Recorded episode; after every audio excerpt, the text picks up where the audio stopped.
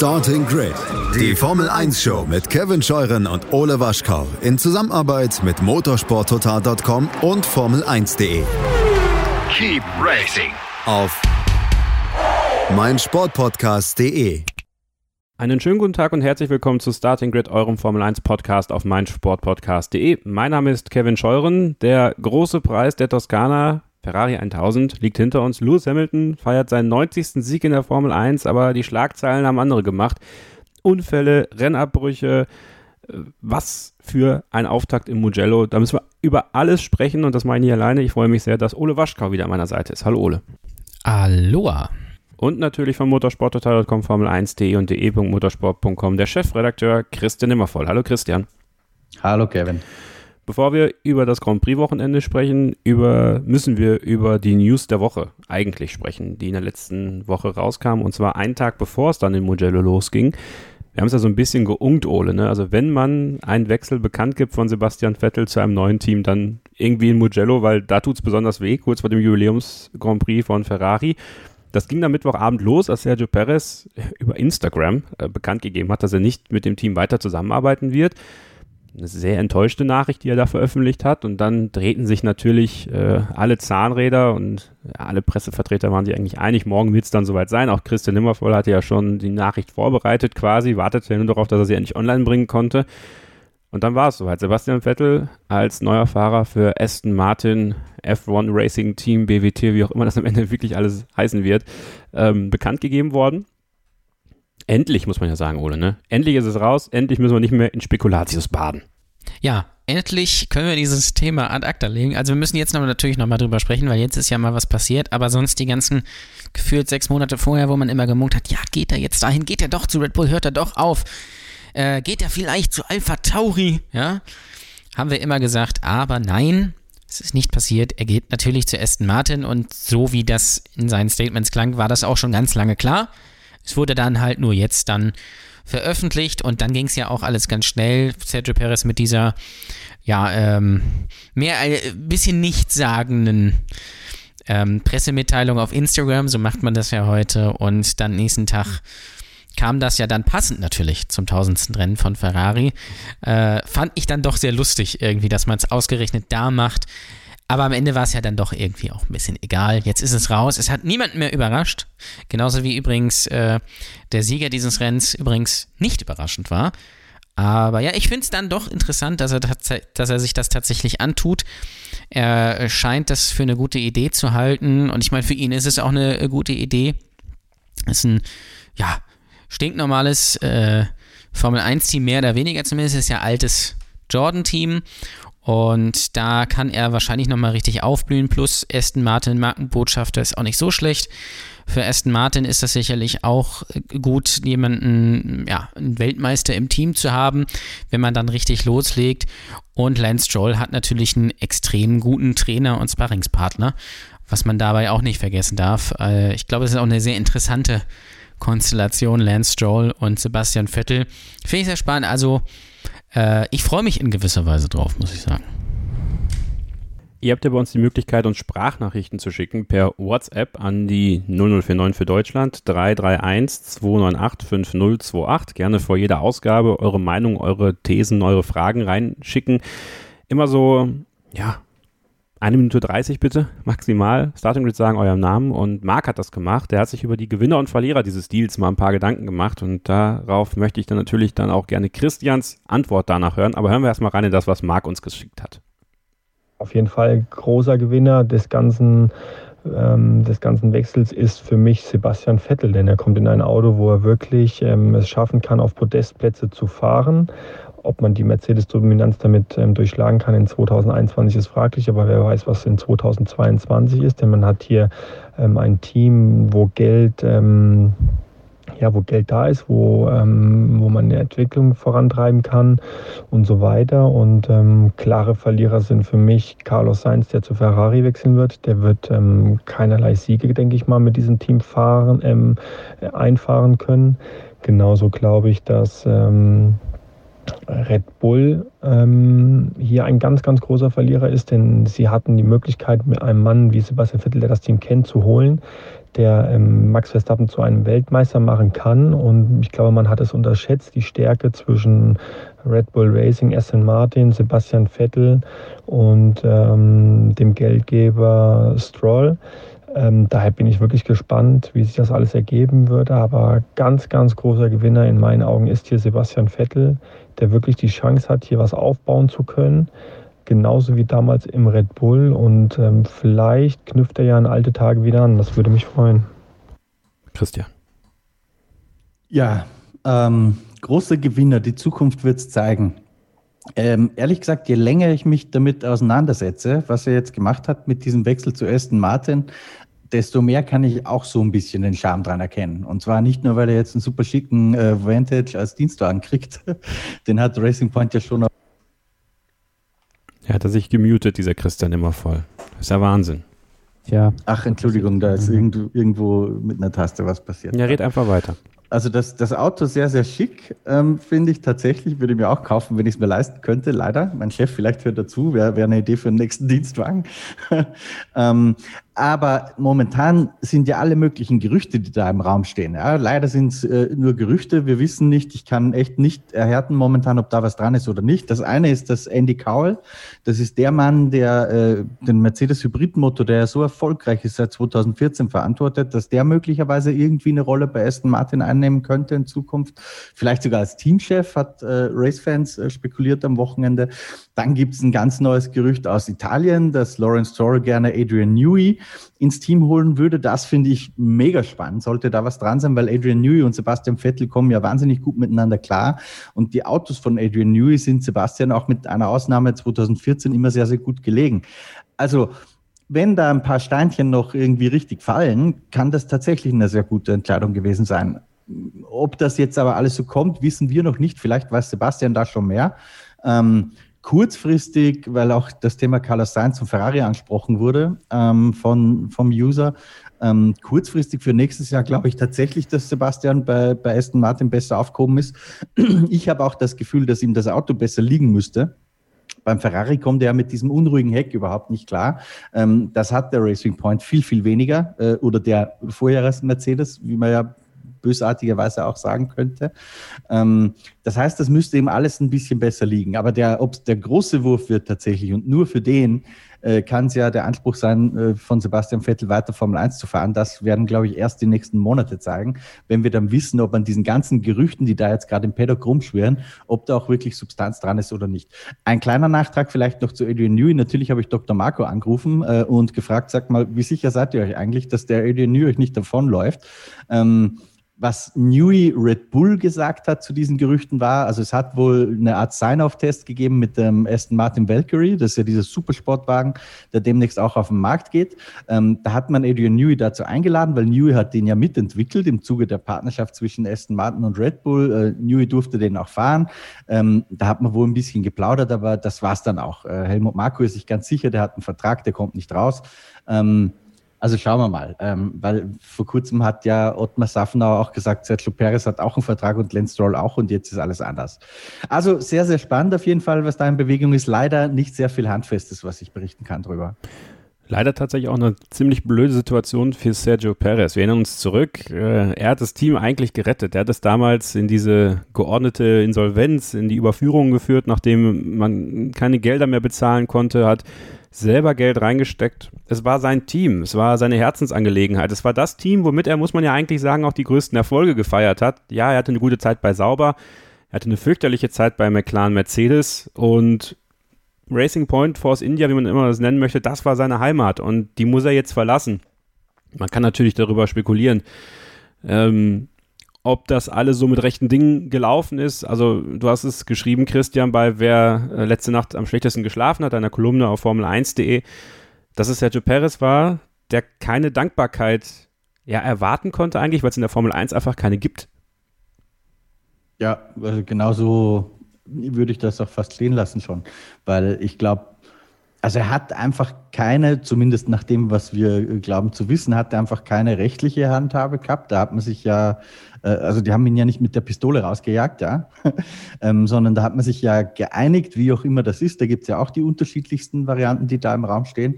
Aber es zeigt halt schon, wie die Formel 1 tickt. Nämlich, wenn da jemand was bewegen möchte und der sieht dann eine Möglichkeit, dann ist für Sentimentalitäten wie Loyalität einfach kein Platz mehr. Weil menschlich finde ich das schon sehr, sehr bedauerlich, dass Sergio Perez, der jetzt echt sehr treu diesem Team war, nicht nur wegen, wegen seiner Rolle damals bei der Insolvenz im Sommer 2018, die absolut entscheidend war, dass Stroll überhaupt reingekommen ist in dieses Team, ähm, sondern auch davor schon. Also ohne das Geld, das Sergio Perez äh, aus Mexiko mitgebracht hat, ähm, hätte es dieses Team wahrscheinlich schon vorher nicht mehr gegeben. Ähm, er hat auch fahrerisch nichts falsch gemacht, ja, war äh, eigentlich immer schneller als äh, Lance Stroll jetzt zuletzt äh, im, im Teamkollegenvergleich. Das heißt, das ist menschlich schon bitter. Ähm, umgekehrt würde ich aber auch nicht jetzt den neuen Eigentümern einen Strick draus drehen, weil wenn du halt was erreichen willst in der Formel 1, musst du auch zuschlagen, wenn sie Möglichkeiten bieten. Und was Sebastian Vettel betrifft, war halt einfach eine da. Es ist, es ist sehr, sehr unglücklich, es ist menschlich schwierig, aber ich würde ich würd jetzt auch nicht sagen, ich hätte es anders gemacht an Lawrence Strolls, der, Lawrence Strolls Stelle, Zungenbrecher. Also ich kann das schon nachvollziehen. Ja, Lance wird oft als Daddy's Cash bezeichnet, Ole aber nicht alle unsere Hörer sehen das so einfach. Also, dass man sagen kann, eigentlich muss Lance raus und Sergio Perez muss bleiben. Äh, Paul hat uns eine WhatsApp-Sprachnachricht geschickt, den möchte ich gerne abspielen und dann deine Meinung dazu hören. Also, ich erinnere mich daran, dass er wirklich in den letzten fünf, sechs Jahren gute Rennen gemacht hat und auch halt ab und an auch mal für ein Podium gesorgt hat, wenn sich die Gelegenheit ergeben hat. Aber ich erinnere mich zum Beispiel auch an Hockenheim letzten Jahres, äh, wo er das Rennen äh, absolut weggeworfen hat. Und da sind auch wenn ich mir den Vergleich jetzt zu Lance Stroll angucke, ähm, schneidet er nicht in der Form ab, wo ich denke, der ist unverzichtbar für äh, Racing Point bzw. Aston Martin.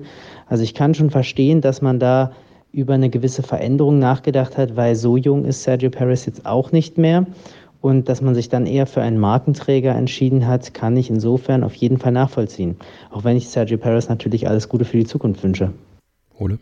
Ja, also in gewisser Weise kann man das sicherlich so sehen. Ich glaube auch, wenn man sich jetzt mal so die Entwicklung von äh, Lance dieses Jahr anguckt, dann ist das definitiv eine gute und dann ist es sicherlich auch keine schlechte Wahl, dass man äh, eben Lance da im Auto lässt. Ich glaube, würde er jetzt komplett underperform, ähm, würde man ihn auch ersetzen. Das, ähm, ich kann mir nicht vorstellen, einfach, dass wenn er so um Platz 18 rumfahren würde, wenn Sergio Perez ständig in die Punkte fahren würde, dass man dann auch Sergio Perez rausgeschmissen hätte.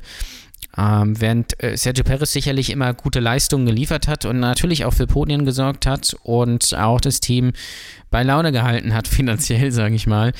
Aber das ist halt irgendwie auch kein Sozial- Verbund da. Also das äh, so ist es halt. So, ich glaube, Sergio Perez kann das auch ganz gut einordnen, auch wenn es natürlich extrem schade ist.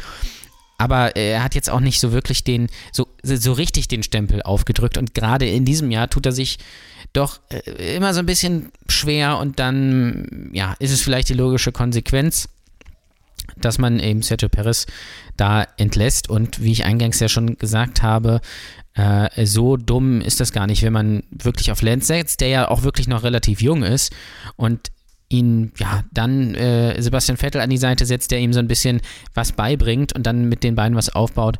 Das ist schon eine gute Lösung, finde ich. Und für Sergio Perez muss man dann halt mal gucken. Ich würde an seiner Stelle in die Indica-Serie wechseln. Da wäre er perfekt aufgehoben, da wäre ja, da wäre er der Star, so ungefähr. Da, äh, das passt eigentlich auch zusammen. Und das ist, glaube ich, wesentlich sinnvoller, als wenn er jetzt bei Haas oder bei Sauber hinten rumgurken würde, weil das würde seinem Talent dann auch nicht gerecht werden. Zach Brown hat ihm ja schon einen Platz angeboten im so. äh, McLaren-Programm in der Indica-Serie. Also ich bin gespannt, was Sergio Perez macht. Wenn er in der Formel 1 bleibt, ist meine, äh, meine ja, man kann sagen, Wunschadresse ja schon fast äh, Haas nach wie vor. Ähm, ich denke, da wird er gut hinpassen. Da wäre er ein gutes Aushängeschild für den nordamerikanischen Markt. Alpha könnte ich mir auch vorstellen. Also Mal gucken. Das ist das nächste Thema, was wir die nächsten Wochen begleiten können. Äh, vielleicht geht es aber auch ganz schnell. Man wird es ja sehen. In der Formel 1 geht ja alles oft ganz schnell. So wie ähm, so ein Rennen in drei Sprintrennen eingeteilt zu bekommen, wie den großen Preis der Toskana Ferrari 1000. gestern in Mugello. Wir sprechen drüber und das gleich mit einem Hörer, der sich für die Hörersprechstunde angemeldet hat. Und das könnt ihr auch tun, wenn ihr möchtet. kevin.scheuren.meinsportpodcast.de schreibt eine Mail, dass ihr dabei sein wollt und dann gucken wir, dass das passt. Und heute hat es gepasst für diesen Hörer und da freuen wir uns drauf. Nach einer kurzen Pause geht's los. Unsere Analyse zum großen Preis der Toskana hier bei Starting Grid, dem Formel 1 Podcast auf meinsportpodcast.de. Willkommen zurück bei Starting Grid, dem Formel 1 Podcast auf meinsportpodcast.de und willkommen zur Die Starting Grid Hörersprechstunde. Der nächste bitte. Hallo Luca Storms. Hallo in die Runde. Schön, dass du dabei bist. Du hast, äh, du hast gesagt, du willst dabei sein, du bist dabei und du kommst nach einem Rennen, äh, das glaube ich länger in Erinnerung bleiben wird, zumindest äh, was das Chaos anging und wir können froh sein, dass sich keiner verletzt hat. Halo hat seinen absoluten Dienst erwiesen, sonst hätte das übel ausgehen können gestern. Ähm, worüber willst du sprechen? Was ist dein erstes Thema rund um den großen Preis der Toskana? Ja gut, wenn wir das, äh, das Rennen äh, an sich mal betrachten, also eigentlich möchte ich am, quasi von Anfang an anfangen, äh, der Start. Und äh, denn da ging es ja auch schon heiß äh, her, denn Max Verstappen kam ja auch nicht irgendwie weg, ist ja direkt schon rausgeflogen. Ähm, gut, Doppelausfall für ihn dann nach Monza und jetzt Mugello. Äh, ja, glücklich war er danach äh, nachher nicht und äh, das zeigt mir irgendwie, er, er wirkt irgendwie nicht mehr glücklich mit Red Bull. Habe ich so ein bisschen das Gefühl. Keine Ahnung. Ist das so? Ole, würdest du das teilen? Nee, absolut nicht. Ich glaube, er ist nur gerade nicht glücklich mit äh, Red Bull, beziehungsweise mit ja, den technischen Möglichkeiten, beziehungsweise den technischen Problemen, weil er weiß, dass der Red Bull eigentlich die Pace hat und er auch, um äh, Lewis beziehungsweise die Mercedes anzugreifen. Nur ging das halt in Monster nicht, da hatte man ja auch ein Motorenproblem und hier ging es dann auch nicht. Und ich glaube, das ist eher das so, was ihn was ihm zu schaffen macht. Denn man hat es ja durchaus in, in den Trainings und im Qualifying gesehen und auch am Ergebnis von Alexander Albon. Die Pace war definitiv da und der Start, also die ersten, ich sage mal 100 Meter von Max Verstappen waren auch ziemlich gut. Also da, da war ich auch ganz überrascht. Es hätte mich sehr gefreut, wenn er so einen der beiden Mercedes kassiert hätte, weil dann wäre es, glaube ich, sehr spannend gewesen. Aber ja, dann Motorenprobleme und dann wird er dann ähm, ungestüm rausgekickt er wäre aber sowieso ausgefallen. Aber ich kann, ja, müsst euch mal den Funk von ihm anhören bei F1 TV, falls ihr die Möglichkeit habt. Kann ich schon verstehen. Ja, ja, Christian, man muss ja eigentlich sagen, er ist ja schon mit am besten weggekommen eigentlich beim Start. Also der hat ja sofort Meter gut gemacht und so schnell ging es auch wieder zurück. Es ist natürlich bitter, dass diese hochtechnisierte Formel 1, in dem Fall war es ja wohl ein Softwareproblem. Ich weiß nicht, ob noch mehr bekannt geworden ist, was, was den Ausfallgrund von, von Max Verstappen, also nicht den Ausfallgrund, das war ja der Unfall, aber der prinzipielle Ausfallgrund anging. Trotzdem, also ich würde es auch nicht unbedingt teilen, was Luca sagt, was die Unzufriedenheit mit Red Bull angeht. Ich spüre aber Probleme kommen, was Honda angeht. Ähm, weil wenn es ein Feindbild gibt, was sich Red Bull gerne aussucht, dann ist es der Motorenlieferant. Und der ist ja schließlich auch für die Software zuständig.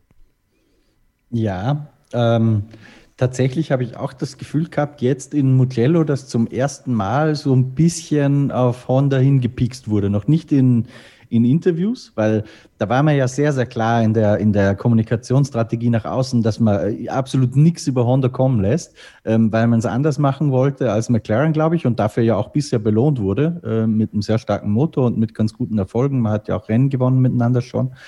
Ähm, aber zumindest am Boxenfunk rutscht dann Max Verstappen jetzt doch das eine oder andere schon raus. Ähm, was hat er jetzt zum zweiten Mal heute schon, dass mir nicht einfällt, was er genau gesagt hat? Fucking Shit, was ist wer von euch? Shitshow. Shitshow, Shitshow ja. genau, so.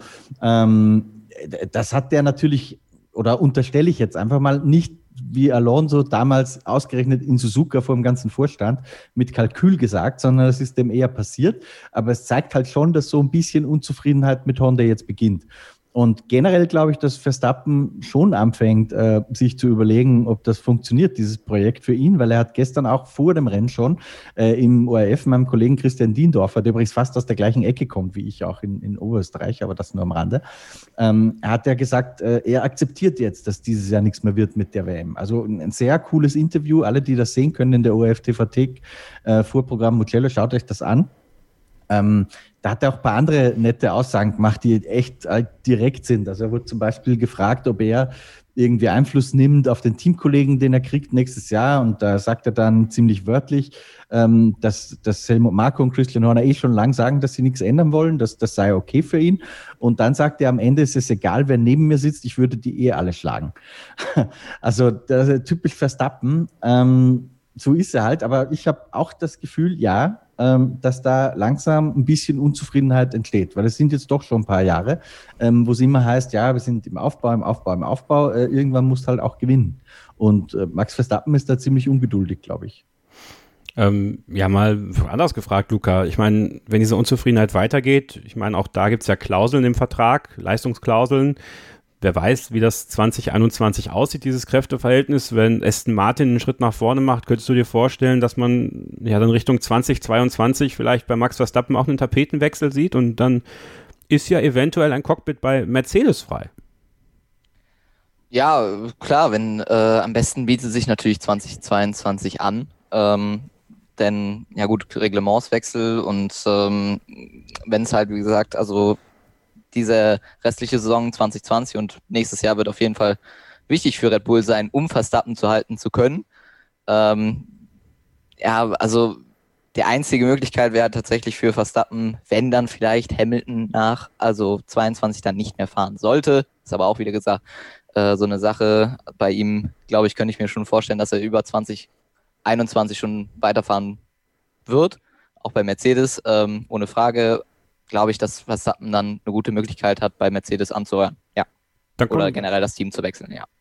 Dann kommen wir doch mal zu seinem Teamkollegen, Alexander Albin. Dritter Platz, erstes Podium.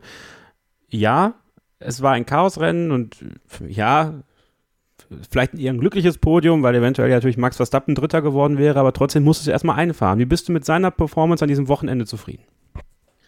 Also mit Alexander Albon tatsächlich war es einer seiner stärkeren Wochenende. Zwar wurde wieder immer wieder der Abstand genannt zwischen Verstappen und Albon, der wieder groß war, aber ähm, grundsätzlich im Rennen war er ganz gut unterwegs. Ähm, äh, aber klar, zwar muss er das Ding erstmal aufs Podium fahren, aber ich finde, mit einem Red Bull, nachdem sich ja fast schon das halbe Feld eliminiert hat, ähm, war dieses Podium eigentlich mehr oder weniger Pflicht. Also hätte der das Podium nicht eingefahren, glaube ich, ähm, wäre sähe es noch schlimmer um Albon aus tatsächlich. Also jetzt so das Podium kann ihn vielleicht sogar über die, vielleicht auch äh, nächstes Jahr dann schon retten.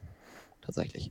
Ist eigentlich irre, Ole, ne? Die, die Funknachricht von ihm nach dem Rennen, danke, dass ihr zu mir gestanden habt. Thanks for sticking with me. Äh, das lässt, hat für mich auch irgendwie tief blicken lassen. Auch irgendwie natürlich in Seelenleben von Alex Albin, aber auch, ja, glaube ich, in, in die Art und Weise, wie das dann doch an ihn rangekommen ist, was so öffentlich passiert ist.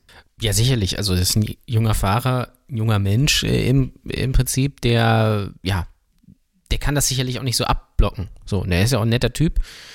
Der ist halt aber noch komplett am Anfang seiner Formel 1-Karriere, auch wenn er bei Red Bull fährt, was ja aber auch eher so aus der Not geboren wurde. Und äh, ich glaube, da ist schon sehr großer Druck äh, von ihm abgefallen leistungstechnisch war das jetzt nicht besser oder schlechter als an anderen Wochenenden. Er hat halt die Mindestaufgabe endlich mal vollbracht, Vierter zu werden. Ja, das ist ja letztendlich so ein bisschen das, was man von ihm erwarten muss. Aber der Abstand zu Verstappen am ganzen Wochenende, der war doch schon, schon da. Und im Rennen hat es ja auch spannend gemacht. Ja, er fuhr ja zwischenzeitlich immer so ein bisschen auf Platz 7 rum und so weiter und ohne den letzten Restart wäre es wahrscheinlich mit dem Podium auch eng gewesen. Das Podium für mich war eher das von Danny Ricciardo, der es aber dann nicht ganz zu Ende gebracht hat aufgrund der Umstände und der Red Bull war sicherlich auch das schnellere Auto. Aber Elben hing halt mitten ja, im Mittelfeld fest. Und dann hat er es hinten raus, wie er es immer so macht, im letzten Stint ja im Prinzip gut gemacht. So. Da hat er dann Daniel Ricciardo überholt und hat dann da auch dann das Mindeste wieder rausgeholt, nämlich Platz 3. Wirklich beeindruckend war das jetzt aber nicht, aber sicherlich äh, äh, ein Grund, ihn zu behalten. Und das äh, habe ich ja auch schon öfter hier gesagt. Ich finde, das sollte man auch tun und man sollte ihm die Chance geben. Und wenn man ihm die Chance gibt, dann nutzt er sie auch wie an diesem Wochenende. Christian, kann das aber nicht auch eine Qualität sein, die einen Fahrer ein Stück weit ausmachen kann über die Zeit? Ich meine, der ist in, in noch in seiner persönlichen Entwicklung und ja, wir sollten das jetzt nicht so hoch pushen, diesen dritten Platz, und das tun wir auch nicht. Aber auch Daniel Ricciardo hat man ja danach gesagt, das ist ein richtig guter Überholer. Ähm, klar, der hat auch einen gewissen Grundspeed, der noch ein Stück weit über dem vom Alex Albin steht. Aber trotzdem kann das ja eine Qualität sein, die ja auch von Red Bull sehr nach außen gehoben worden ist, dass er gut überholt hat, dass er, dass er mutige Überholmanöver gezeigt hat und sich so den dritten Platz ja auch erkämpft hat. Trotzdem muss man sagen, alles andere als der dritte Platz, dann wäre es wahrscheinlich wirklich eng geworden für ihn. Ja, also gut, irgendwas müssten sie ja positiv verwenden, auch weil vom, vom reinen Speed her war es, wie gesagt, eigentlich, wie Ole schon gesagt hat, nicht anders als andere Wochenenden. Aber ich gebe schon recht, ähm, wie er überholt hat, auch das Manöver gegen Ricciardo, aber nicht nur das, außen in der ersten Kurve, das war schon toll. Also das, das ja. kann, man, kann man ihm nicht madig reden. Das hat er einfach super gemacht, ist äh, dieses Rennen dann zum Schluss, wie ganz oft ja, äh, dass er gegen Ende des Rennens äh, relativ schnell wird, ähm, zum Schluss wirklich super auf Tempo gekommen und ist da gut mitgefahren. Ich glaube, dass Elbern einfach einer von, von denen ist, die einfach für alles, äh, was heißt relativ lang brauchen. Wir sind da schon so äh, extrem schnell geworden in der Formel 1, was wir von jungen Fahrern erwarten. Das ist ja ganz anders als vor 15 Jahren noch. Ähm, aber im Vergleich jetzt zum Leclerc oder zum Verstappen, die halt direkt eingeschlagen sind, scheint er halt einfach ein bisschen länger zu brauchen und muss sich die Dinge vielleicht ein bisschen mehr erarbeiten, kommt dann aber irgendwann schon halbwegs hin. Und ich bin gespannt, ähm, wie es jetzt weitergeht mit ihm, weil ich glaube schon, dass dieses Podium vielleicht ein bisschen was lösen kann bei ihm. Er hat ja, er hätte das eigentlich schon in Brasilien haben sollen. Also so, wie es vielleicht gestern ein bisschen glücklich war, muss man auch sagen, auf die, auf die Dauer seiner Red Bull-Zeit äh, steht ihm das jetzt äh, wirklich hundertmal schon zu. Denn in Brasilien hätte er das schon einfahren sollen und in Österreich hätte er eigentlich meiner Meinung nach das Rennen gewinnen müssen. Ähm, das hat ja nicht geklappt, wo er nicht unbedingt was dafür konnte. Das heißt, das ist jetzt der späte Lohn im Rennen, wo es wiederum vielleicht nicht so ganz äh, aus eigener Performance war.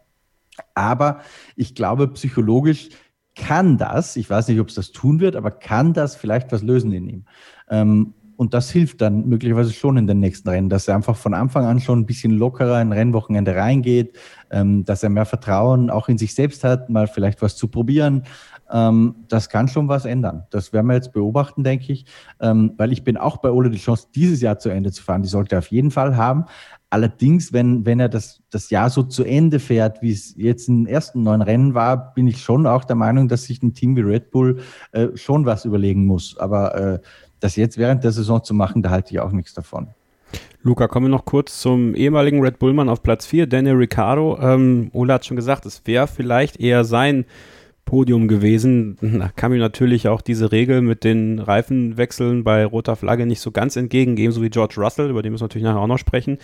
Trotzdem erneut eine gute Leistung von ihm und auch von Renault. Also da ist der Aufwärtstrend auch zu erkennen, was mich äh, positiv stimmt, vor allem was die Entwicklung für 2021 angeht, sodass wir dann mit ein bisschen Ausblick mittelfristig wirklich vielleicht hinter den Top-Teams mit Racing Point oder Aston Martin, Renault, McLaren, auch Alpha Tauri, die ja immer auf einem ganz guten Niveau mitfahren, da ein echt spannendes Mittelfeld vor der Brust haben. Also ich freue mich darüber.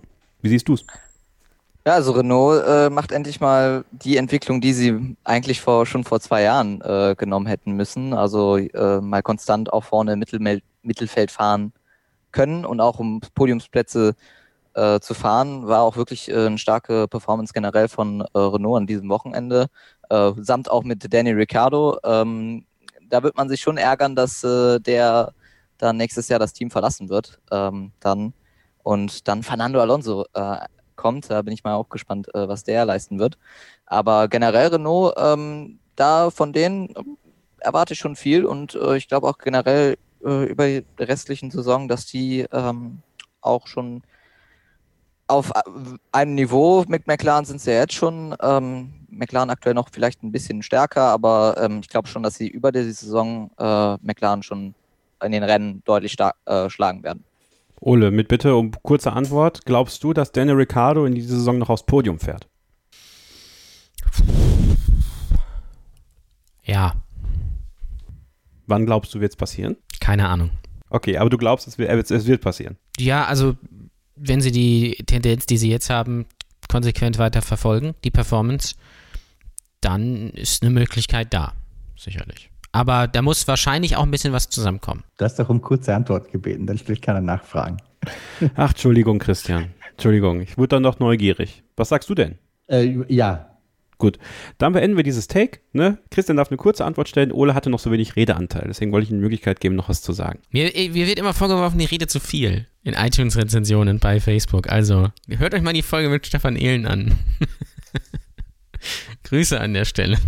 So, kurze Pause und dann sprechen wir gleich über Valtteri Bottas. Bleibt dran, bei Starting Grid, dem Formel 1 Podcast auf meinsportpodcast.de. Schlag auf Schlag geht's weiter über Starting Grid, dem Formel 1 Podcast auf meinsportpodcast.de. Mein Name ist Kevin Scheuren. Wenn ihr bei Twitter folgen wollt, at Kevin-Scheuren. Ole Waschkau ist da, at Ole Waschkau bei Twitter und Instagram. Und Christian Nimmervoll ist da, at MST-Christian N bei Twitter und Formel 1 Insight mit Christian Nimmervoll bei Facebook. Und Luca Storms ist da, ein Hörer, der bei der Hörersprechstunde dabei sein wollte, äh, at Luca Storms bei Twitter, richtig? Äh, Storme DR1. Ah. Tatsächlich. Okay, Ja. aber verlinken wir natürlich auch, wenn ihr ihm folgen wollt. Sehr, sehr gerne. Valtteri Bottas ist ein Thema, was ich aufgemacht habe bei uns in der Starting Grid F1 Fans Facebook-Gruppe und bei unserer Telegram-Gruppe Starting Grid Fans. Und auch zu ihm habt ihr uns einige Sprachnachrichten geschickt. Wir haben ja in den letzten Wochen sehr oft das Fallbeil über Alex Albon kreiseln lassen. Und bereits letzte Woche nach dem großen Preis von Monza hat mir folgender User eine Sprachnachricht geschickt, den ich jetzt hier nicht mehr finde in meiner Liste. Das ist ja super. Ach, Dennis, genau. Dennis hat mir eine geschickt und die hören wir uns mal an. Ich finde es an sich eigentlich relativ unfair, wie Albon bei der ganzen Sache wegkommt. Wenn man aber überlegt, ein Bottas ist nicht wirklich besser. Klar, er ist im Qualifying zwischendurch mal dran und auch am guten Tag schlägt er ihn auch mal. Aber es ist im Rennen eigentlich auch immer dasselbe Bild. Wenn Lewis nicht vorne ist, könnte er den Gap permanent eigentlich zu Bottas schließen, wenn es die Dirty Air auch zulassen würde und ihn auch überholen. Bei Bottas ist dem aber nicht so. Also meiner Meinung nach zumindest. Ich sehe da nicht, dass er Hamilton in irgendeiner Art und Form gefährlich werden könnte oder den Gap mal so schließen könnte, dass er eventuell auch mal mit DRS angreifen könnte. Ähm, er kommt aber viel besser dabei weg. Man müsste eigentlich mal ja, das Thema anschneiden, Bottas eventuell raus und Russell oder irgendjemand anderen dafür eventuell mal reinzusetzen. Ähm, mir fehlt da so ein bisschen was. Einfach immer zu sagen, Albon ist scheiße und Bottas ja, ist in Ordnung, der fährt halt hinterher. Ja, warum den nicht mal auswechseln? Witzigerweise, Ole, diese Frage habe ich ja auch bei Facebook reingegeben und die Tendenz geht eher dahin, dass die Leute sagen, oh wieso, der macht ja alles richtig, ist die Nummer zwei, ärgert Lewis nicht wirklich und ist für Mercedes ja völlig perfekt. Aber in der Tat gehen wenige da in diese Kerbe rein und sagen, ja, ey, aber Bottas, das kann ja auch nicht, das kann ja auch nicht der Weisheit letzter Schluss sein. Ich sehe es exakt genauso wie die Leute in der ähm, Facebook-Gruppe, die das schreiben, weil ähm, es ist die Frage, was Mercedes möchte. Möchte Mercedes zwei Fahrer auf dem gleichen Niveau, die beide Weltmeister äh, werden können, so wie Nico und äh, Lewis damals? Äh, da sind beide Weltmeister geworden, die haben beide Rennen gewonnen, sich Duelle geliefert, die auch mal schiefgegangen sind und haben sich, ja, da mal das, das eine Woche war der besser, äh, Wochenende war der besser, das andere Wochenende der. Tendenz hin natürlich eher zu Lewis. Äh, man hat aber auch gesehen, dass das schwierig war. Oder möchte man halt eine ganz klare Hackordnung haben, nämlich Lewis als den aktuell besten Fahrer und ähm, dahinter jemanden, der mit ziemlich großer Sicherheit immer Zweiter werden wird und äh, auch gerne mal ein Rennen gewinnen kann oder äh, auf die Pole fahren wird und der einfach wichtig für die Konstrukteurs-WM ist. Und ich glaube, da ist schon letzteres der Fall. Es ist auch die Frage, was man bewertet. Möchte man das sehen, dass die beiden auf einem Niveau fahren? Ja, dann okay. Dann kann man Bottas da sicherlich ein bisschen was ankreiden. Sonst finde ich eigentlich eher nicht. Und gerade an diesem Wochenende war Valtteri Bottas schon ziemlich gut drauf. In den Trainings war er eigentlich immer besser als Lewis. In der Quali hatte er dann ja schon ein bisschen Pech mit der gelben Flagge für Ocon. Äh, der Abstand zu Lewis dann war marginal, also er hätte sicherlich auch die Pole holen können. Da ist schon mal ein Unterschied zu äh, Albon und Verstappen, weil äh, Albon ist gerne mal 3, 4, 5, 6, 7 Zehntel weg. Und äh, hier waren es, glaube ich, 600 Hundertstel im, im Qualifying. Und die erste Hälfte des Rennens hat dann doch eher Valtteri Bottas, ja, möchte sagen, nicht unbedingt dominiert, aber äh, er sah wie der sichere Sieger eigentlich aus, wäre sein Rennen gewesen. Er hat sogar den Safety Car Re Restart hat er extrem gut gemacht, äh, in, indem er äh, da Lewis ein bisschen überrumpelt hat. Dann gab es natürlich die rote Flagge und ja, ab dann hat dann, äh, weil Bottas dann beim zweiten Start schlechter weggekommen ist, Lewis das äh, Zepter übernommen. Äh, aber ansonsten war das hier an diesem Wochenende ein extrem gutes Wochenende von Bottas. Und ich finde ehrlich gesagt, dass er seine Sache gut macht. Er wird halt nie Weltmeister werden. Und ich glaube, mit dem Gedanken muss er sich anfreunden. Aber sonst kann, äh, kann er schon, äh, kann er schon mithalten. Also er ist schon auf einem ähnlichen Niveau wie Hamilton. Natürlich nicht ganz auf dem Niveau. Ich glaube aber, dass Lewis Hamilton einfach auch vielleicht nochmal einen äh, Sprung gemacht hat. Gerade jetzt, wo er sich so ein bisschen sicherer fühlt, weil er weiß, Bottas kann ihm eigentlich nicht wirklich gefährlich werden, so wie mit Nico. Und die beiden haben ein gutes Verhältnis. Und ich weiß halt nicht, wenn du ja jetzt George äh, Russell reinsetzen würdest, ob der hier äh, erstmal schön Lewis Hamilton äh, bügeln würde. Kann ich mir nicht vorstellen. Christian, äh, Josie Greifenberg schreibt in unserer Starting with F1 Fans Facebook-Gruppe zu genau der Frage, ob man Bottas mal anzählen sollte. Aus ihrer Sicht, nein, definitiv nicht. Zitat, ich würde eher Mercedes anzählen, denn die stehen nicht hinter Bottas. Sei es in Monza, wo Hamilton immer hinter Bottas rausfahren durfte, auch wenn Mercedes da wochenendweise wechselt, ist es aus meiner Sicht kein Zufall, dass Hamilton im Monza hinten war. Sei es die Strategie des Teams, aus meiner Sicht lässt man Bottas nicht gewinnen, weil man kein zweites Hamilton-Rosberg will mit Doppelausfällen, denn das würde ja die WM, die so stark am seidenen Faden hängt, gefährden. Hm. Ja, wahnsinnig am Seidenfaden hängt sie ja bekanntlich nicht. Ähm, nein, ich glaube das nicht dass Mercedes tatsächlich Valtteri Bottas irgendwie benachteiligt. Ich glaube wirklich, ähm, da werden einige jetzt vielleicht lachen, aber dass sich das einfach ergibt aus dem Saisonverlauf, ähm, weil Hamilton halt einfach um diesen Zacken besser ist. Deswegen ist es dann auch nachvollziehbar, wenn es darum geht, ich weiß jetzt nicht genau, wann die schon die, die Qualifying-Rhythmen vereinbart haben äh, bezüglich dieses Monster-Themas zum Beispiel, ob das schon vor der Saison feststand oder ob da irgendeine, ob da eine Münze geworfen wurde am, am Jahresanfang und du darfst die strecken oder so. Also das weiß ich ehrlich gesagt nicht genau. Ähm, aber wenn man sich überlegt, es wird ja überhaupt gar keinen Sinn machen, ähm, den in der WM hinten fahrenden Fahrer äh, zu bevorteilen. Das heißt, wenn sich ein Fahrer ein, ein gewisses Standing oder eine bessere WM-Position äh, erarbeitet hat, selbst mit gleichen Bedingungen, wie sie in die Saison gestartet sind, dass es dann irgendwann einen Punkt gibt, wo man sagt, okay, im Zweifel, wenn es eine 50-50-Entscheidung ist, kriegt natürlich der den Vorzug, der die besseren Chancen hat, für uns Weltmeister zu werden. Bei Mercedes sind es halt zufällig immer beide, die die besten Chancen haben, Weltmeister zu werden. Das kann ich nachvollziehen. Also ich glaube nicht, dass Walter Bottas da benachteiligt wird. Lewis Hamilton ist einfach um den Zacken besser. Und wo er besser ist, ähm, das kommt man im Mugello, glaube ich, ganz hervorragend sehen am Ende des ersten Stints. Da hat Bottas äh, ja sehr lang sehr gut mitgehalten. Wir wissen natürlich nicht, ob die wirklich äh, mit, mit voller Power äh, voll ans Limit gegangen sind aber kurz vor den Boxenstopps. Und das sind immer die entscheidenden Phasen, wo Lewis Hamilton dann einfach zeigt, dass er ein bisschen besser ist vor dem Boxenstopp, ähm, meistens auch beim Start. Äh, das war jetzt diesmal ausnahmsweise nicht so. Also immer dann, wenn sich ein Rennen entscheidet, da kann er einfach ein bisschen mehr als weitere Bottas. Und diesmal im Mugello war es so. Bottas hat kurz vor dem Boxenstopp ähm, die ganze Zeit auf zwei Sekunden dran gewesen, verliert dann plötzlich in, ich glaube, zwei Runden, fünf oder sechs Sekunden, ähm, ist völlig weg und funkt an die Box, äh, seine Reifen sind komplett hin. Und ungefähr zum gleichen Zeitpunkt funkt Lewis Hamilton an die Box, Tires are okay. Also das ist für mich ähm, Mercedes, äh, der Unterschied zwischen den beiden einfach in a nutshell. Im Rennen, wenn die entscheidenden Situationen kommen, da hat Lewis Hamilton einfach ein bisschen mehr. Ähm, ich, ich glaube aber, dass Bottas ein ganz, ganz, ganz hervorragender Fahrer ist. Ich glaube, dass fast alle, ähm, vielleicht mit Ausnahme von Max Verstappen, Charles Leclerc kann man nicht so gut einschätzen, meiner Meinung nach. Ich glaube, dass fast alle schlechter aussehen würden äh, als Walter Bottas neben Lewis Hamilton momentan. Ähm, und man stelle sich mal vor, Lewis Hamilton wäre nicht sein Teamkollege, sondern ich weiß nicht, äh, irgendjemand unerfahrener oder so, dann wäre Walter Bottas jetzt mehrfacher Weltmeister in diesem Auto. Also der ist schon gut und der Vergleich, das vielleicht noch ganz kurz, damit ich nicht jetzt auch zehn Minuten voll labere, ähm, aber der Vergleich mit Elben hinkt für mich komplett, weil Alexander Elben, wenn der auf drei Zehntel am Verstappen dran ist, ist ein Riesenerfolg, ähm, während sich Walter Bottas ärgert, wenn er die Pole um 15 Pfund fünf Hundertstel verliert. Ja?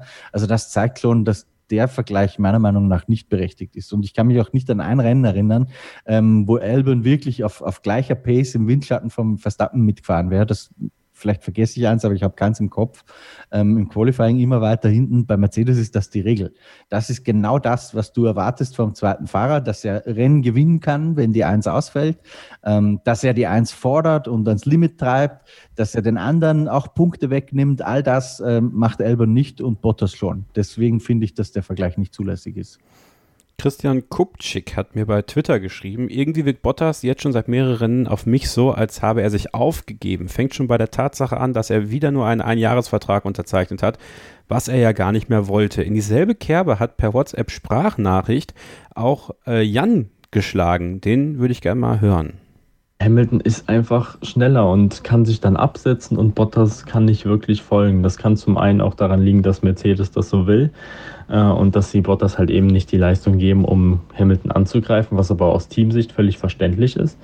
Allerdings ähm, fehlt Bottas da auch irgendwie so ein bisschen der letzte Biss, habe ich so das Gefühl. Das war bei Rosberg anders. Rosberg hat es geschafft, ja, Hamilton auch mal zu ärgern und äh, ja, in seinen Kopf zu gelangen, wie es 2016 der Fall war, auch durch die Unfälle. Sowas würde bei Bottas nie passieren. Das hat Mercedes einfach sehr clever gemacht. Sie geben ihm jedes Jahr nur einen Einjahresvertrag, was eigentlich ja schon quasi respektlos gegenüber Bottas ist. Aber durch diesen Einjahresvertrag schafft es Mercedes einem eben, sich in diese Machtposition gegenüber oder über Bottas zu bringen, sodass der Finne halt ähm, ja, quasi jedes Jahr um seinen Vertrag fährt und deswegen natürlich alles andere äh, als gegen das Team fährt und in dem Sinne auch nicht Hamilton angreift. Und deswegen schafft es Bottas nicht Weltmeister zu werden, wegen diesem Einjahresvertrag. Siehst du es auch so, Luca? Ähm, tatsächlich nicht. Also dieser Einjahresvertrag, klar, äh, hat der ähm, was bestimmt mit Bottas zu tun, aber ich glaube eher tatsächlich in positiver Weise, denn er muss sich anstrengen, um dann tatsächlich dann nächste Saison auch doch dann in diesem Team zu fahren zu können. Und ich finde, ähm, Bottas macht seinen Job tatsächlich bei Mercedes sehr gut. Ähm, wie gesagt, ich finde, äh, ein Jahresvertrag, klar, möchte man natürlich, äh, wenn jetzt zum Beispiel wie äh, Charles Leclerc, der glaub, hat ja mehr äh, Jahresvertrag mit Ferrari abgeschlossen. Ähm, klar möchte man das als Fahrer äh, haben, denn man ist nicht mitten in der Saison mit äh, Vertragsverhandlungen äh, mit beschäftigt und konzentriert sich da nicht äh, auf das Wesentliche. Aber ähm, das, glaube ich, gibt Bottas schon die Motivation, dann an Hamilton ranzukommen und vielleicht den auch dann zu schlagen. Und äh, er macht ja, wie gesagt, seinen äh, Job bei Mercedes sehr gut. Und ich finde, äh, der Einjahresvertrag hindert eigentlich nichts daran, auf der Strecke schneller oder langsamer zu sein. Christian, der mangelnde Biss der Valtteri Bottas so ein bisschen vorgeworfen wird. Bei den markigen Worten vor einer Saison, er will Weltmeister werden, er will das jetzt wirklich schaffen, er hat nochmal alles anders gemacht. Der letzte, und, und Johannes Porz hat mich darauf aufmerksam gemacht, der das gemacht hat und das wirklich gemacht hat, war Nico Rosberg 2016, der sich komplett dem Ziel verschrieben hat, Weltmeister zu werden, der dahin gefahren ist, wo es auch mal krachen konnte. Und bei Bottas muss man da keine Angst haben, schreibt er. Da sagt das Team, heute wird nicht gekämpft und er sagt nur, Copy. Und das hat seiner Meinung nach Nico nicht gemacht. Oft wird Nico Rosberg ja ein bisschen belächelt, aber was das angeht, würde man sich ja ein bisschen Rosberg in Bottas schon wünschen. Also ich mir zumindest. Mm, ich glaube, dass man da genauer hinschauen muss, dass man das Thema, dass das Thema ein bisschen komplexer ist. Ähm, was ist passiert nach dieser Saison 2016? Da warten wir ja noch immer alle drauf. Ähm, Toto Wolf hat ja auch mal gesagt und Lewis Hamilton, dass da auch ganz schön schmutzig zugegangen ist hinter den Kulissen, aber das verrät man uns erst irgendwann in Büchern wahrscheinlich, was da alles passiert ist. Und ich glaube, daraus hat man einfach gelernt und Mercedes hat ja sozusagen ein Handbuch für den, für den Umgang mit Teamkollegen. Ähm, das, was früher Rules of Engagement waren, heißt jetzt ähm, Racing Intent. Ähm, das ist das Regelbuch der beiden, die gelten für beide. Das gilt nicht einseitig für Valtteri Bottas, das gilt auch für Lewis Hamilton. Und ich glaube, dass dieses Regelbuch einfach aufgrund der äh, Vorkommnisse, die es zwischen Nico Rosberg und Lewis Hamilton gegeben hat, äh, feingetuned wurde. Und dass dadurch vielleicht die ein oder andere Option, die bei Nico Rosberg noch zulässig war, ähm, jetzt in diesem Team ähm, Gefüge einfach nicht mehr vorgesehen ist. Wenn es zum Beispiel geht um abweichende Strategien oder um, ich nehme hier anderen Reifensatz oder solche Geschichten oder ich blase mal eben Überholknopf rauf.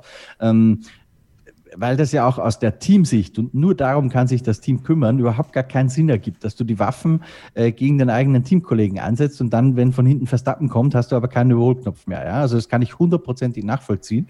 Und solange wie das für beide gleich gilt, und da gibt es überhaupt keine Indizien, dass da einer irgendwie bevorteilt werden würde, finde ich das auch in Ordnung. Ähm, letztendlich läuft es einfach darauf raus, dass Bottas in der Situation ist, in der er ist, weil er immer in den entscheidenden Momenten halt verliert und den kürzeren zieht gegen Lewis Hamilton. Punkt. So einfach kann die Formel 1 manchmal sein. Ähm, irgendwas wollte ich jetzt noch sagen und jetzt habe ich es vergessen. Wo waren wir vorher noch? Bottas? Egal, fällt mir wieder ein. Aber ja, ich, glaub, ich glaube, dass da zu viel reininterpretiert wird. Das glaube ich wirklich. Dann spiele ich den Ball nochmal weiter an Ole. Woran kann ich Valtteri Bottas messen, wenn nicht an seinen Worten vor einer Saison? Das ist eine gute Frage. An, ja, an dem, was er auf der Rennstrecke letztendlich zeigt. Ich meine, es ist ja die Frage, ob man Worte, die so gesagt werden, in der Formel 1 überhaupt bemessen kann, weil wenn man sich Statements von Fahrern mal anguckt, ist es oft sehr generisch. So. Und natürlich sagt äh, Valtteri Bottas nicht, ja, ich würde gern Zweiter werden. Das macht er ja nicht, sondern er sagt natürlich, er würde gerne Weltmeister werden. Und ähm, ich glaube ihm auch, dass er da immer dran geglaubt hat. Ich glaube nur auch, dass er jetzt nicht mehr dran glaubt. Ich glaube, dieses Jahr äh, ist ähm, das Jahr, wo er merkt, das schafft er gegen Lewis nicht. Ich glaube, dass aber auch eher eine Typfrage ist. Äh, Valtteri Bottas ist nicht der Fahrer, der jetzt da unbedingt noch die Nase reinhält. Und der ist jetzt auch eher so ein gechillterer Charakter, möchte ich mal sagen. Und das wird dann natürlich schwierig. Das hat Nico ja damals gemacht.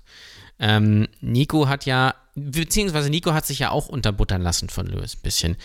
Ähm, klar kommt die Leistung von Nico immer ein bisschen schlechter weg, als sie tatsächlich war, weil man das jetzt retrospektiv betrachtet, war das schon sehr gut, aber gerade 14, 15, ja, also gerade auch 15, also da war es schwierig. Und dann hat er natürlich 16 gesagt, weil man natürlich auch Paul Ripke verpflichtet hat, dass äh, sich da was ändern muss. Und äh, klar hat er davor auch schon den einen oder anderen Trick angewandt. Monza, äh, nee, Monza nicht, da musste er sich ja verbremsen. Ich meine natürlich Monaco. Ähm, aber er hat halt, er hat dann halt reingehalten wo er es vielleicht vorher nicht gemacht hätte. Ich glaube aber, dass Bottas das nicht kann. Bottas ist nicht der Typ, der, der sagt, so, ähm, ich halte da jetzt mal rein, ist mir auch egal. Zumal es wahrscheinlich auch gar nicht wirklich erlaubt, weil Lewis macht es auch nicht. Ja? Das macht Lewis übrigens grundsätzlich nicht. Das war nur eine Sache von Nico. Und ich glaube, da gab es halt wirklich, wirklich viel Stress. Das ist aber vielleicht das Einzige, womit man Lewis kriegen kann. Du musst halt Lewis eigentlich schon im, im, im Qualifying schlagen, da musst du eigentlich die Pole holen und dann musst du ihn halt am Start ein bisschen überrumpeln und dann halt vorne wegfahren. Dafür ist Bottas nicht unbedingt der Typ und ich glaube auch, dass Lewis nochmal ein bisschen besser geworden ist. Und ähm, ja, letztendlich kann man ihn dann nur daran messen, was er der, auf der Strecke zeigt. Und da ist er ein extrem guter Fahrer. Das war bei Williams auch schon. Aber halt niemand. Und da ist er, glaube ich, auch der Einzige, der das jemals geglaubt hat, der Weltmeister werden kann, sondern er ist halt der Barrichello von Hamilton. Er ist halt so wie Coulthard und Weber und ähm, Patrese und wie sie alle hießen, Berger. Ähm, das ist halt Valtteri Bottas, was ihn aber nicht zu einem schlechten Fahrer macht. Ich glaube, bei ne, wenn er, äh, man muss es in Perspektive setzen, würde er jetzt zu Red Bull wechseln oder zu, oder zu Renault. Äh, gerade zum Beispiel zu Renault oder zu McLaren, da wäre er der große Star. Da würde, das heißt, boah, der große Valtteri Bottas kommt zu uns, so nach dem Motto. Und da würde, wenn, man, wenn er da dann eine Leistung zeigen äh, würde, da Podien holen würde oder was weiß ich was, dann würde man sagen, ja, okay, er ist schon gut. Also das, ja. Aber Lewis ist halt besser. Christian, dein Punkt noch zum Schluss. Ähm, Ole hat eigentlich schon sehr viel davon gesagt. Ich glaube tatsächlich auch, dass Bottas jetzt so ein bisschen psychologisch gebrochen ist, vorübergehend zumindest. Und ich möchte kurz ein bisschen ausholen und eine Geschichte aus dem Tennissport erzählen. Vor 25 Jahren hat ja Thomas Muster die French Open gewonnen. Das war der erste Österreicher, der einen Mit Tennis einer Musterleistung gewonnen hat. Ja, genau. Ähm, was, was, wo sich viele vielleicht nicht mehr so dran erinnern können, war, dass Thomas Muster eigentlich im Jahr davor schon ziemlich äh, auf dem absteigenden Ast war. Und dann, da gibt's eine wunderbare Doku, die wird äh, jedes Mal äh, im Sommer, wenn French Open anstehen, ähm, am ORF gezeigt oder ich gucke mir sie auch irgendwo auf YouTube an. Ähm, da gab es dann diesen Schlüsselmoment, wo sein damaliger Manager Ronny Leitgeb gesagt hat, so Thomas, ähm, du bist jetzt, ich weiß nicht, Nummer 20 der Welt oder so. Ähm, wir haben eigentlich schon alles erreicht. Die, die Kurve zeigt nach unten. Was, das Einzige, was uns noch fehlt, ist der Grand Slam. Du wolltest immer Roland Garros gewinnen, du hast es nicht geschafft. Und dann hat es tatsächlich den Schlüsselmoment gegeben.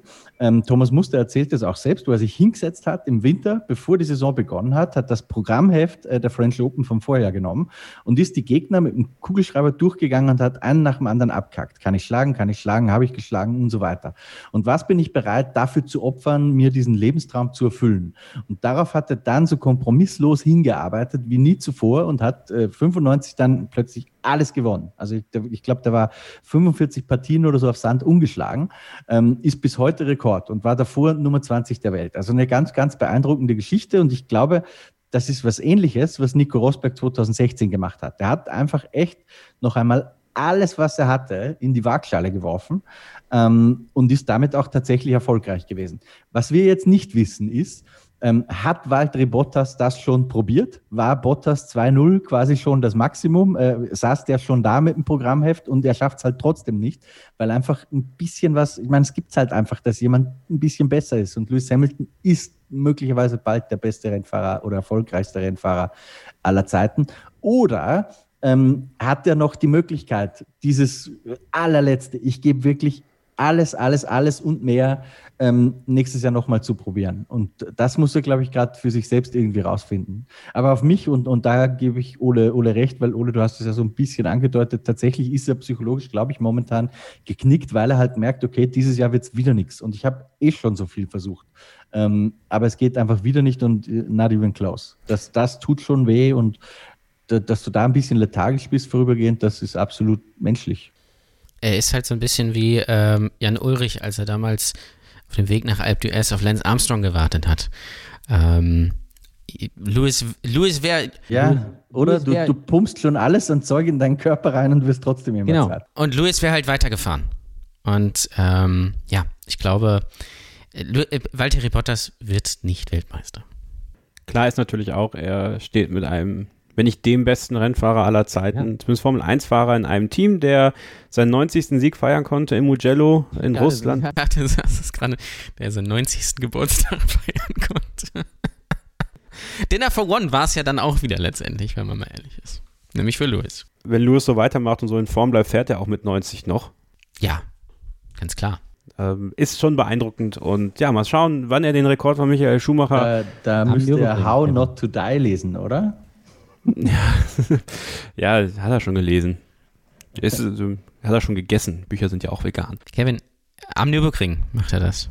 In Russland gewählt Valtteri Bottas und dann schön am Nürburgring und dann kommt Mick und macht irgendwas. Gibt ihm irgendwas. Ein T-Shirt oder sowas. It's not, it's not WWE, okay? Das hat auch Toto Wolf gesagt. ja, aber ein bisschen ist es das schon. Ich habe das Gefühl, dass Toto Wolf aber noch nie WWE gesehen hat.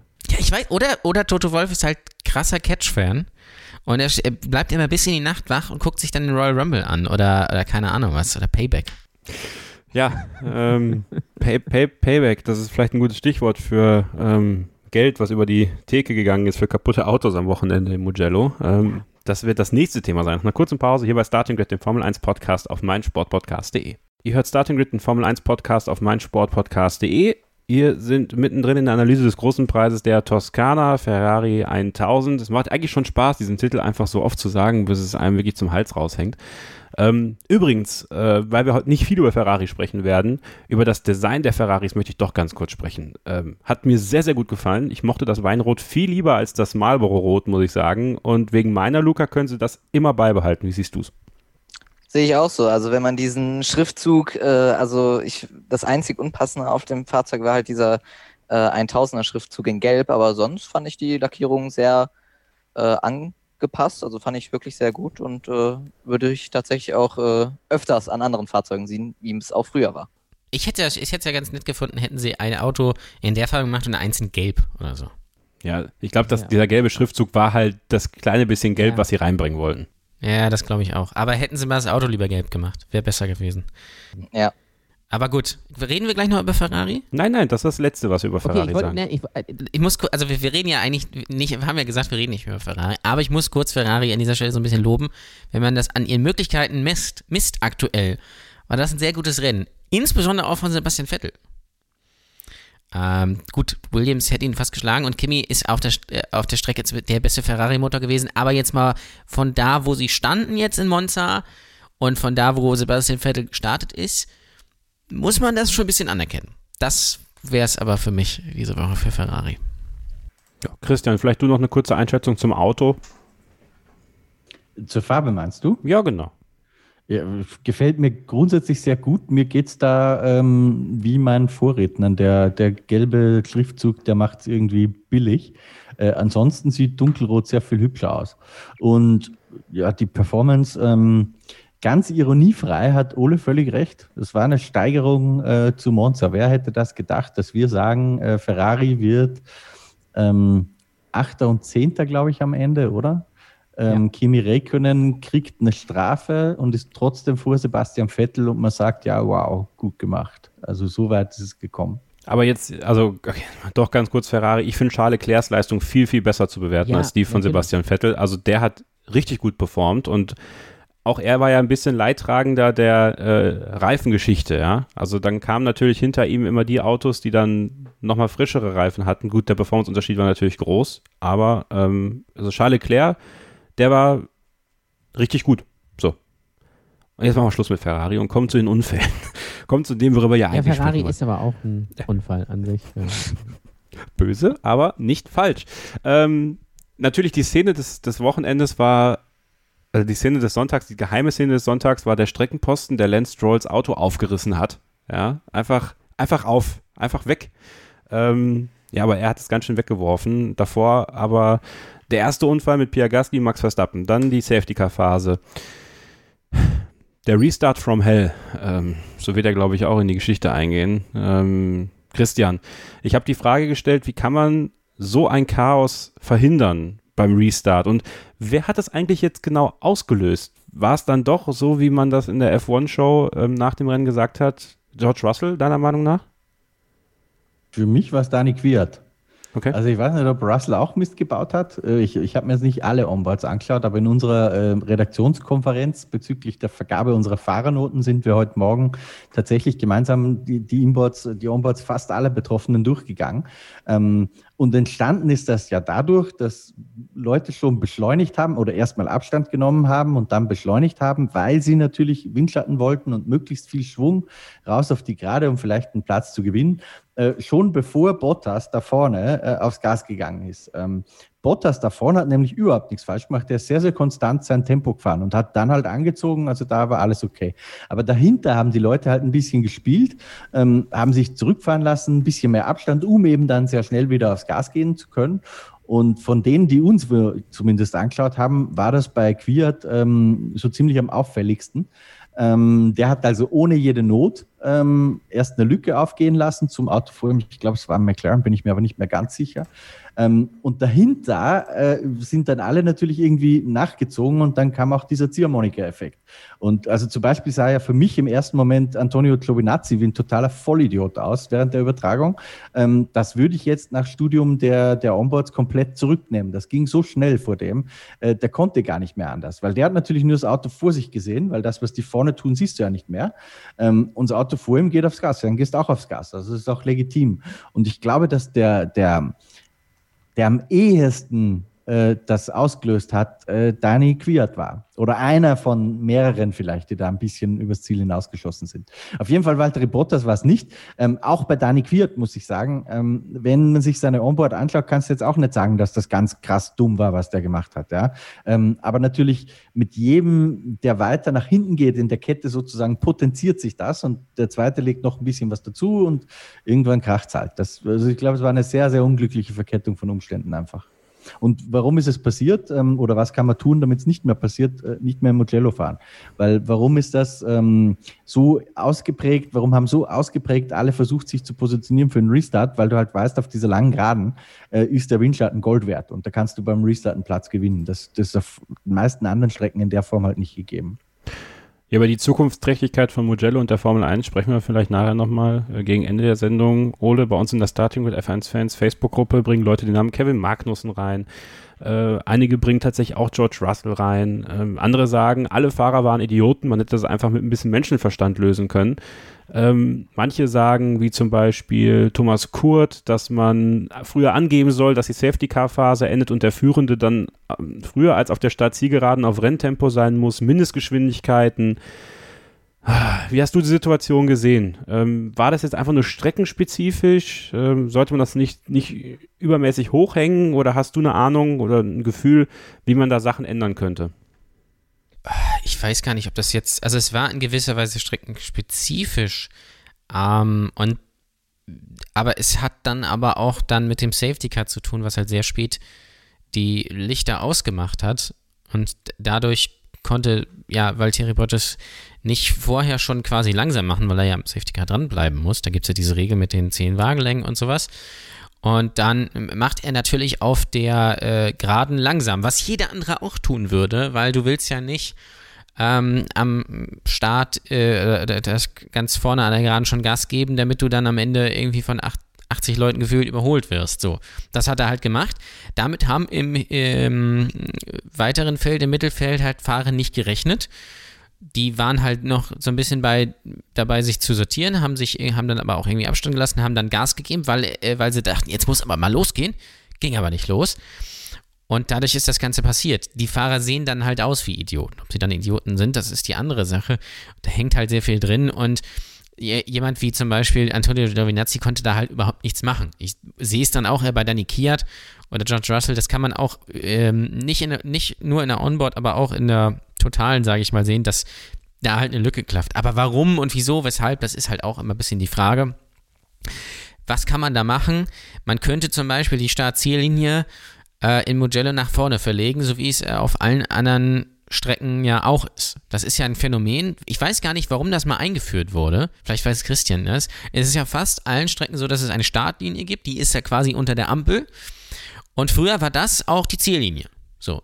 Und äh, irgendwann ist es dann entstanden, dass die Ziellinie immer weiter nach hinten im Grid gewandert ist. Das kennt man zum Beispiel in Manikur, ja. Ähm, da, ist die Ziellinie quasi direkt nach der letzten Kurve. Also quasi so 50 Meter danach. Oder in, äh, in Imola gab es das früher nach der letzten Schikane, die es ja jetzt nicht mehr gibt, auch und so weiter und so fort. Und hier in Mugello ist es halt noch oldschool. So, und dadurch kannst du natürlich auch bis zur Ziellinie warten, bis du Gas gibst. Und dadurch ist das Ganze natürlich auch so ein bisschen entstanden. Und weil es diese Regelung mit der Safety-Car-Linie auch ja nicht mehr gibt, die es ja ein paar Jahre gab, dass du ab der Safety-Car-Linie schon überholen kannst. Weil die ist ja ähm, ungefähr bei der Boxeneinfahrt.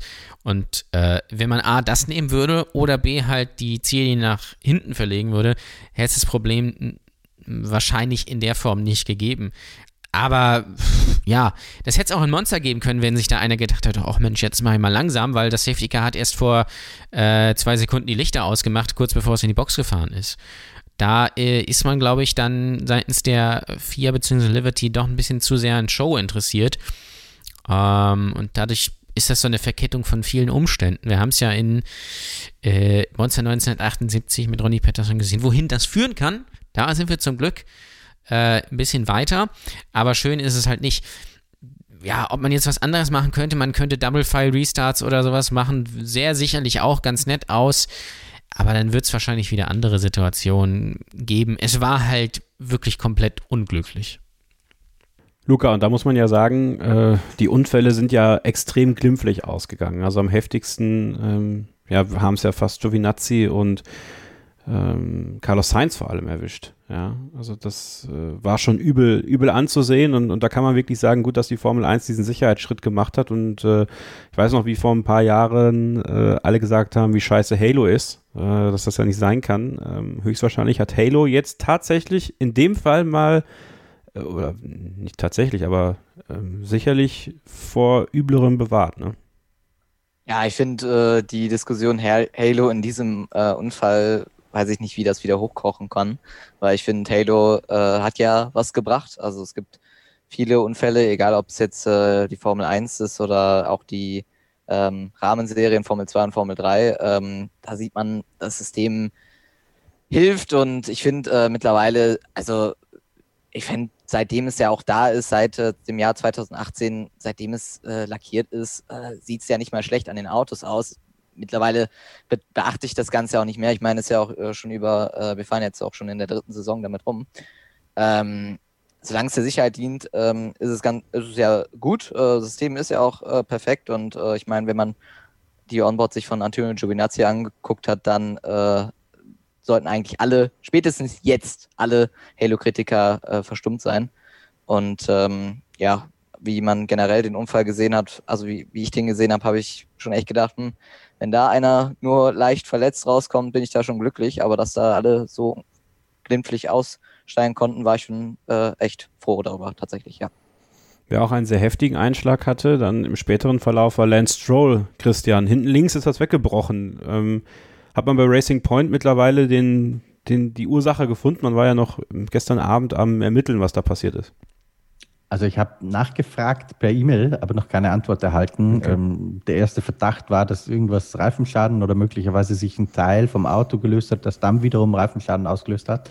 Aber um eine lange Geschichte abzukürzen, nein, kann ich noch nicht beantworten. Ja, der Nach Fehler war es jedenfalls nicht. Ich glaube, das kann man ziemlich ausschließen. Auch, auch bitter für ihn, weil er war ja auch gut unterwegs. Ähm, Absolut, ja. Also er wäre höchstwahrscheinlich dann tatsächlich vielleicht wieder aufs Podium gefahren. Ähm, denn der Performance-Unterschied vom Racing Point zum Red Bull ist ja dann nochmal klar ersichtlich gewesen. Ähm, nach dem Unfall, nach den Unfällen gab es ja dann die, die Rotphasen, ähm, inklusive der, der Reifenwechsel, Christian. Ähm, ja, und dem stehenden Start. Äh, Glaubst du, dass, dass die rote Flagge jetzt immer öfter genutzt wird, weil dieser stehende Start ist natürlich ein riesiger Stressmoment für die Fahrer, aber für den Fan hm, ja fast noch wesentlich interessanter, sich das anzugucken. Und wenn man jetzt sieht, wenn über sowas wie diesem Safety Car Restart diese Unfälle passieren, dass man dieses Mittel jetzt sogar noch öfter sehen wird in Zukunft? Also ich kann mir vorstellen, dass sie das einsetzen werden, weil es halt ein gutes Mittel ist, wenn du sagst, du hast zum Beispiel Wrackteile auf der Strecke liegen oder du musst eine Leitplanke reparieren und das dauert eine Dreiviertelstunde, das will ja keiner sehen, Dreiviertelstunde Safety Car und die Runden verstreichen und du fährst vielleicht sogar unter Gelb über die Ziellinie. Aber ich glaube nicht, dass man es als bewusstes sozusagen Stilmittel einsetzen wird, um die Formel 1 spannender zu machen. Das hat Michael Masio am Sonntagabend auch, der gibt ja immer so ein Medienbriefing dann noch, ähm, auch gesagt, jeder, der das behauptet, mit dem legt er sich persönlich an.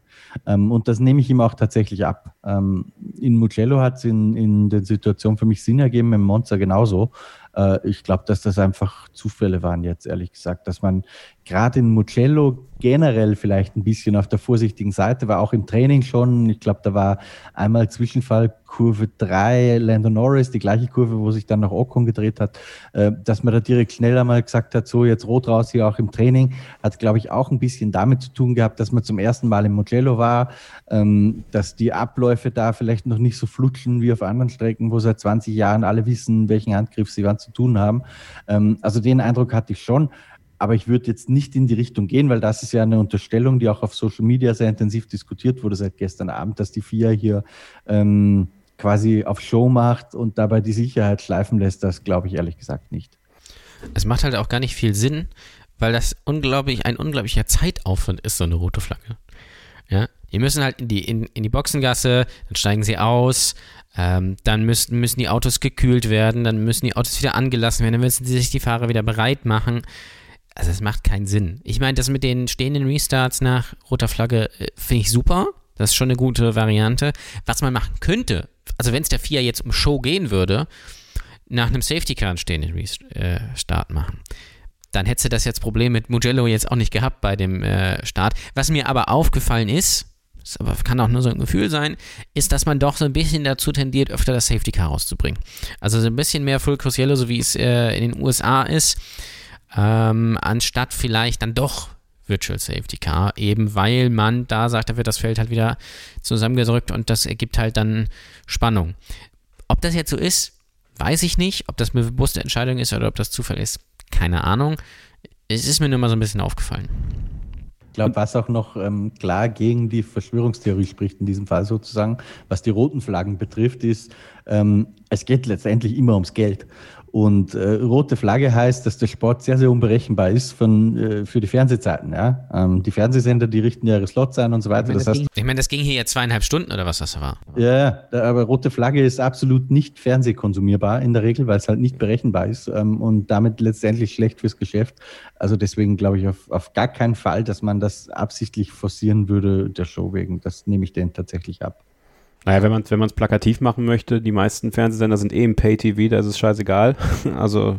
Ja, sicherlich. Aber trotzdem haben die, ich glaube, hat irgendwann, also wenn es immer, es, gibt irgendwie einen leichten Unfall, rote Flagge, Rennunterbrechung äh, und da dauert das immer und dann gibt es so drei davon, dann mag das vielleicht was vom Chaos her vielleicht interessant sein. Ich glaube aber auch, dass viele, viele Fans sonntags auch noch was anderes vorhaben, als von 15.10 Uhr bis 19.30 Uhr Formel 1 zu gucken. Das stimmt schon. Da gebe ich dir recht. Also ich, ich, bin, sehr, ich bin sehr gespannt darauf, wie die Rennleitung äh, von, von Unfall zu Unfall, von Situation zu Situation weiter entscheiden wird. Und es wird sicherlich nochmal ein solches Rennen geben, ähm, wo wir dann wieder so Situationen haben und das Rennen wieder zweieinhalb Stunden dauert. Aber im Mugello war es dann schon sehr, sehr krass. Und vielen Dank auch an alle, die sich so Gedanken gemacht haben in der Starting mit F1 Fans Facebook-Gruppe, in der Telegram-Gruppe, was man machen kann. Aber ich glaube, der, der Grundtenor von allen war, vermeiden können wird man das wohl nicht. Und so lassen wir das jetzt einfach mal stehen. Wir machen nochmal eine kurze Pause und dann melden wir uns nochmal mit einem Take wieder. Und dann sprechen wir über das Rennen generell und Mugello als Rennort für die Formel 1. Wie zukunftsfähig ist das? Bleibt dran hier bei Starting Grid, dem Formel 1 Podcast auf meinsportpodcast.de. Ein letztes Mal sind wir zurück hier bei Starting Grid, dem Formel 1 Podcast auf meinsportpodcast.de. Mugello, ähm, ein Ort, der für Ferrari wie geschaffen war, ein Jubiläum zu feiern, aber für die Formel 1 meiner Meinung nach kein Ort, wo man dauerhaft fahren sollte. Warum? Ich finde tatsächlich, die Strecke ist zu eng für die Autos. Ich finde tatsächlich, die Strecke ist zu schnell für die Autos. Ähm, ironischerweise, wenn man ja mal sagen würde, äh, eine schnelle Strecke ist gut für so Autos, aber für meine Begriffe, und man hat es auch ganz deutlich gesehen, finde ich in den Schikanen, Track Limits und Kiesbetten, das ist alles schön und gut. Und das ist eine unpopuläre Meinung, glaube ich. Aber in dem Fall hat man die Schwächen davon auch gesehen. Ähm, mit einer längeren Asphaltauslaufzone wäre Lance Stroll vielleicht nicht so hart reingeknallt in die Reifen, äh, in den Reifenstapel. Ähm, und so sehr wir bei anderen Strecken darüber diskutieren, dass es Tracklimit-Problematiken Problematik, gibt, in dem Fall ging mir das bei der Schikane schon deutlich auf den Geist. Wir sind ja quasi immer drüber gefahren. Ähm, also für meine Begriffe, es war nett, dass man das jetzt mal gemacht hat, Luca, aber ich brauche Mugello nicht nochmal. Was sagst du?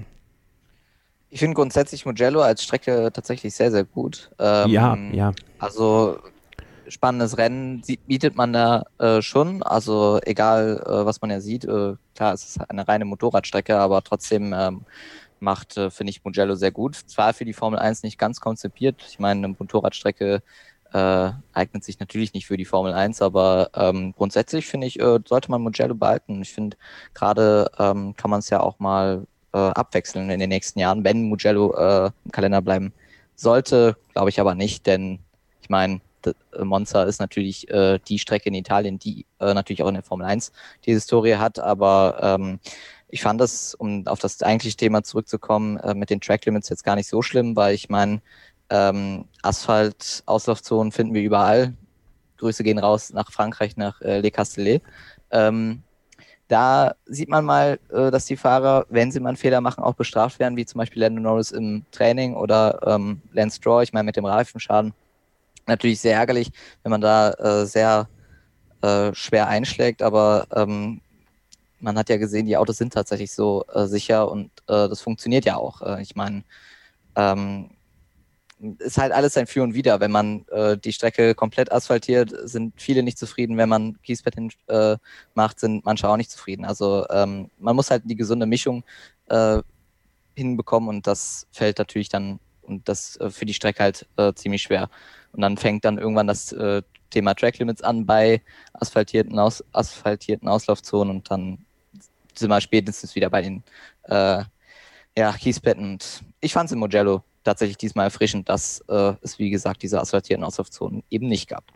Das Problem, Ole, in dem Fall ist, ähm, Le Castellet, man lächelt immer so ein bisschen über Le Castellet, aber diese ganzen bunten Streifen haben ja schon Sinn. Also auch da werden Fehler ja ein, ein, Stück weit bestraft. Also die haben halt mehr Widerstand, da musst du ja auch erstmal wieder weiterfahren, wenn du da einen Abflug hast. Also ja, ähm, ja, wie, wie siehst du es mit, mit Mugello? Also ich fand es fantastisch, muss ich ganz ehrlich sagen. Jetzt gar nicht mal, weil es da Kiesbetten gibt, sondern einfach, weil das eine unglaublich spektakuläre Strecke ist, die den Fahrern wirklich alles abverlangt.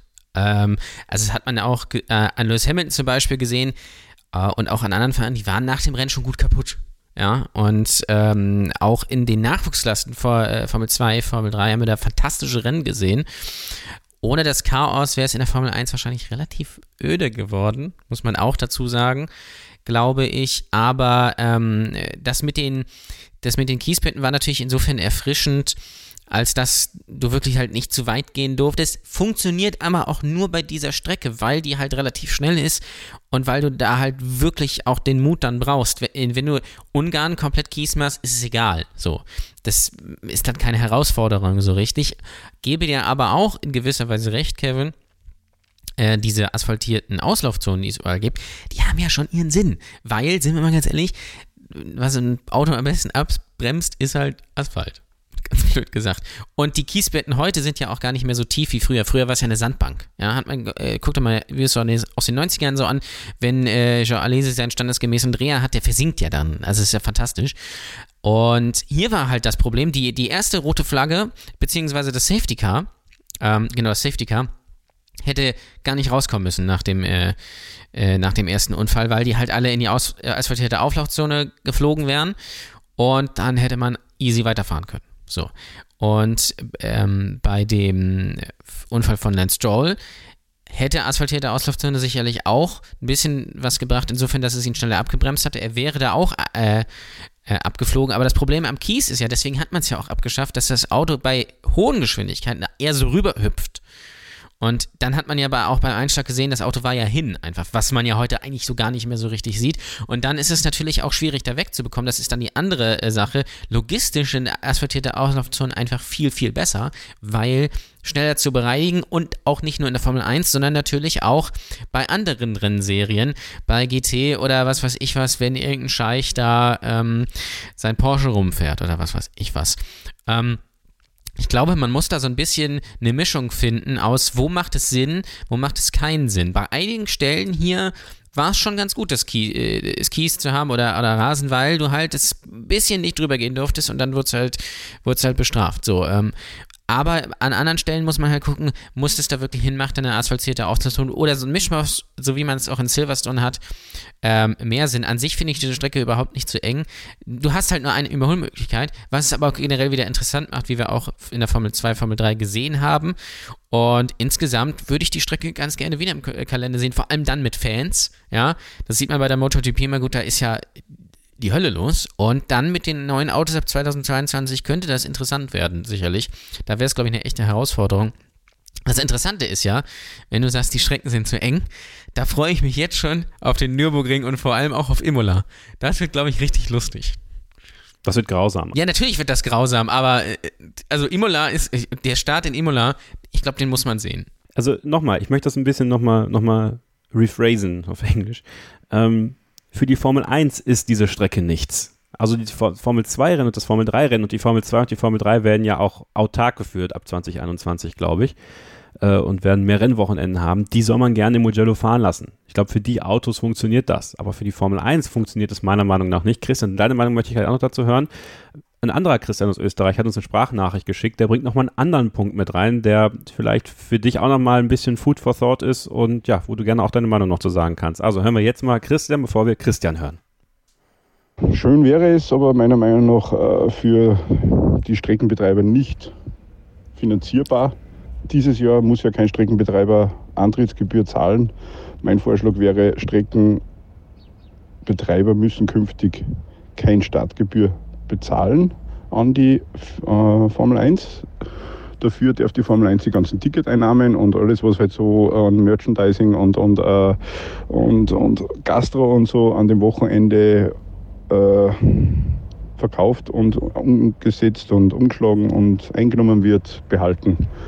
Dann haben wir sicher wieder viele lustige und interessante Rennstrecken in Zukunft. Christian. Also das muss ein kompletter Idiot sein, der wirklich keine Ahnung hat, wovon er spricht.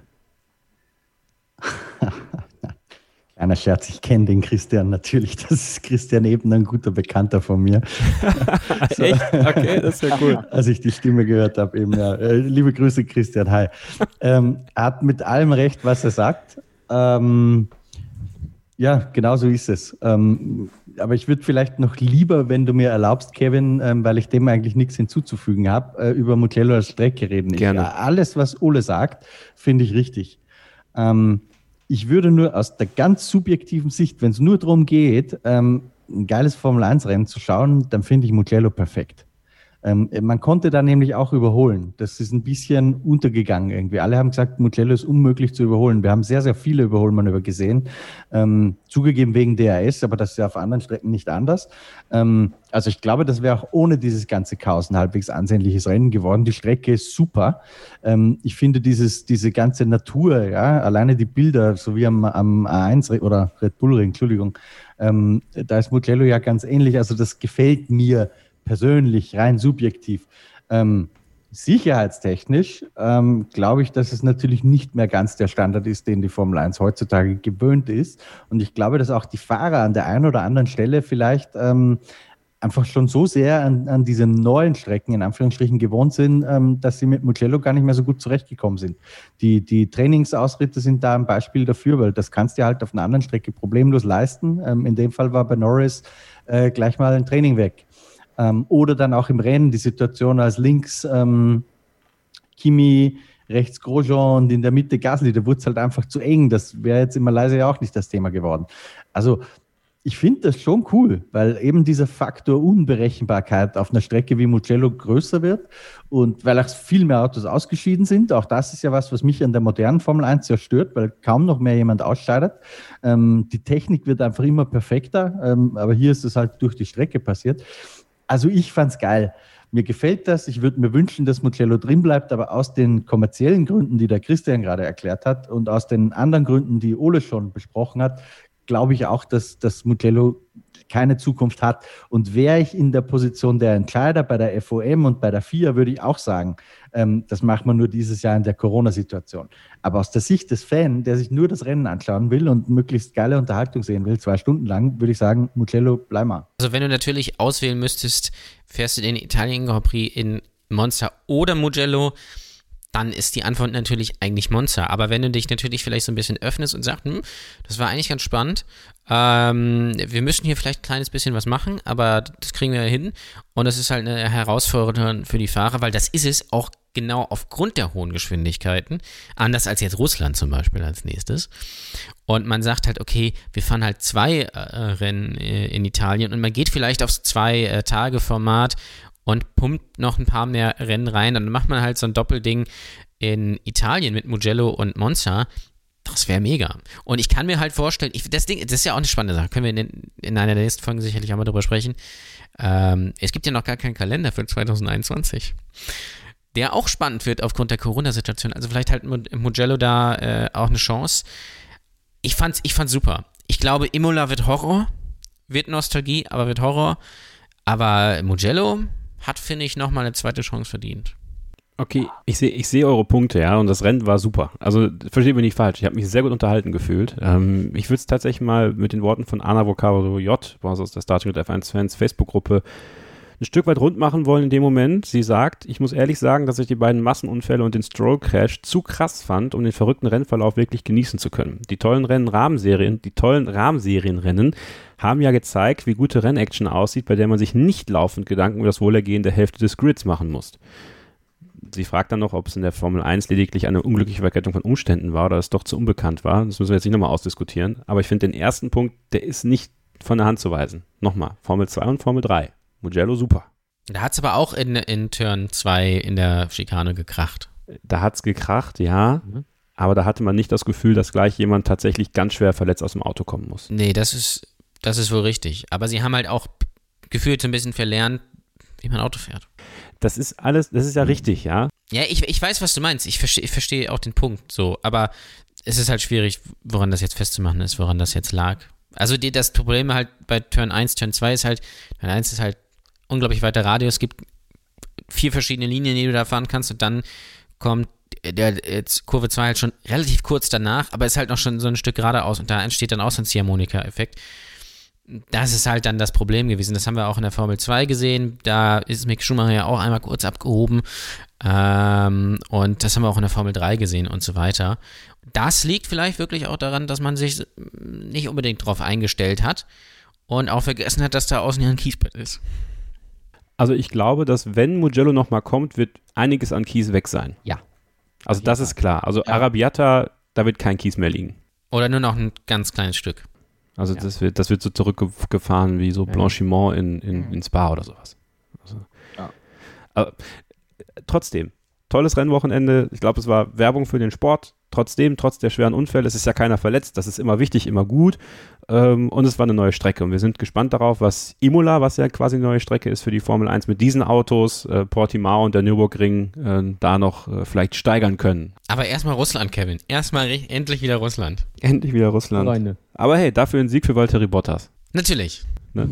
Dazu dann nächste Woche mehr bei uns in der Vorschau. Ich bedanke mich äh, ganz herzlich bei euch fürs Zuhören. Es hat mir sehr viel Spaß gemacht, heute mit Lukas Storms zu sprechen. Ein Hörer, der sich bei der Hörersprechstunde ja, beworben hat. Also er hat einfach eine Mail geschrieben, kevin.scheuren.meinsportpodcast.de, will dabei sein, will mit uns quatschen und äh, ich hoffe, dir hat es auch Spaß gemacht.